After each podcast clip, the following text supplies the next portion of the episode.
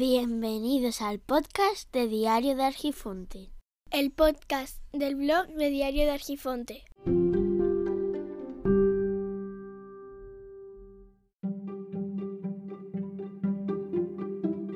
Septiembre es el mes en el que comienza el curso escolar y con él la vuelta de los exámenes. Desde prácticamente el primer día empiezan los niños con una gran cantidad de exámenes que ya van uniendo uno tras otro hasta llegar las vacaciones de Navidad. Fuerza a los niños a estar estudiando para un examen y luego para otro cuando no son dos en el día. Y cuando son tan pequeños, porque son pequeñitos, no sé si eso facilita la asimilación de los datos para después a largo plazo sean capaces de recordar, porque hay muchos temas que han estado estudiando y que les cuesta recordar, ya que no le da tiempo a estar repitiendo aquello que han estado estudiando. Lo dan durante un día, dos días o quizá una semana como mucho y luego van directamente al examen.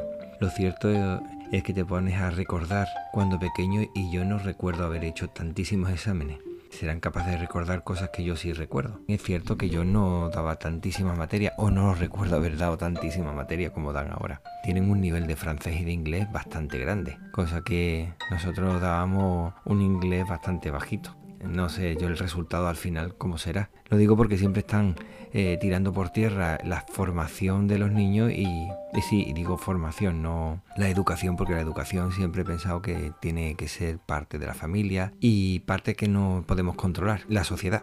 Así que nosotros como parte de la sociedad también tendríamos que tomar parte en el asunto intentando mejorar la educación de los vecinos. Aunque no nos vean, aunque pensemos que nosotros no tenemos relación con otras personas solamente porque nos vean con unos comportamientos, estamos influenciando también el comportamiento futuro de los niños. Al menos eso lo veo yo de esa forma.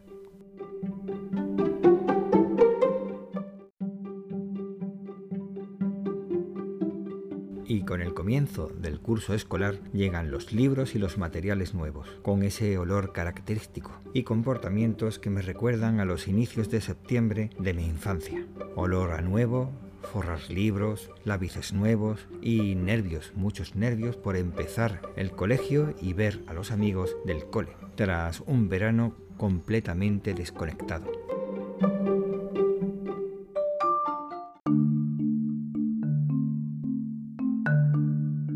También comenzando con el curso escolar tenemos que coincide el comienzo del curso político.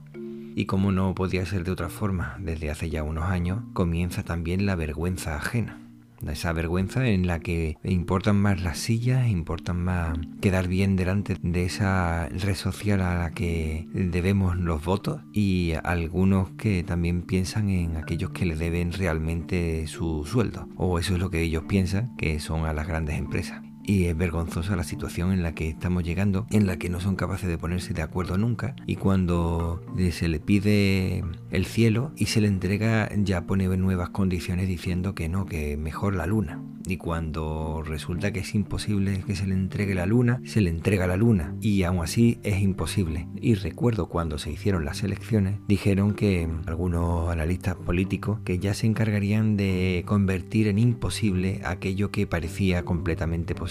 Y de hecho ese escenario político en el que estamos ahora, en el que parece que todo es imposible porque todo el mundo tiene razón, todo el mundo está en la verdad, en una posición certera magnífica situación de intransigencia y defienden con vehemencia no la verdad, sino su verdad, es realmente vergonzoso ver cómo les importa bien poco la situación de los ciudadanos y solamente piensan en, en, su vida. Al final, la política es política ahora y hace miles de años viendo un documental sobre el faraón Pepi II y el efímero gobierno que tuvieron sus descendientes, me ha hecho recordar la situación actual. Ya lo sé, hay que salvar las distancias tanto en tiempo, en forma, en todo, pero sí me ha hecho ver cómo tras pasar un reinado largo y estable como fue el de Pepi II, vino una situación de inestabilidad política en el que continuamente iban cambiando de faraón y se le sumó una inestabilidad climática tremenda que pero que llevó a, la caída del imperio antiguo de Egipto. Ahora lo que tenemos es una sociedad global, no es solamente una localización de un imperio. Y si podemos observar, la inestabilidad global es tremenda y continuamente se van cambiando de, gobierno y la inestabilidad climática también se está dando. Por lo tanto, me ha hecho recordar esa situación, en una situación complicada climáticamente que puede provocar unas situaciones de mucha lluvia o bien una gran sequía de forma prolongada en el tiempo, si encima va sumado a una inestabilidad, ineficiencia por parte de los gobiernos, pues puede llevar al desastre. Y al final, como siempre, terminan pagando los más inocentes, los que no tienen culpa precisamente del mal gobierno o de la inestabilidad, de las rencillas que haya en palacio, en este caso en los gobiernos.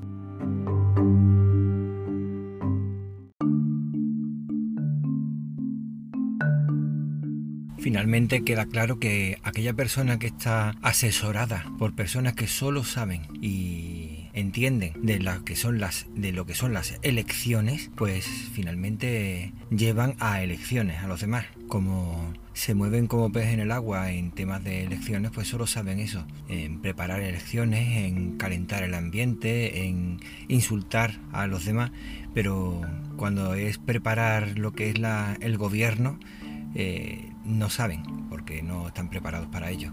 Y al final pues nos vemos abocados a otras elecciones. Eso sí, siempre culpando a los demás.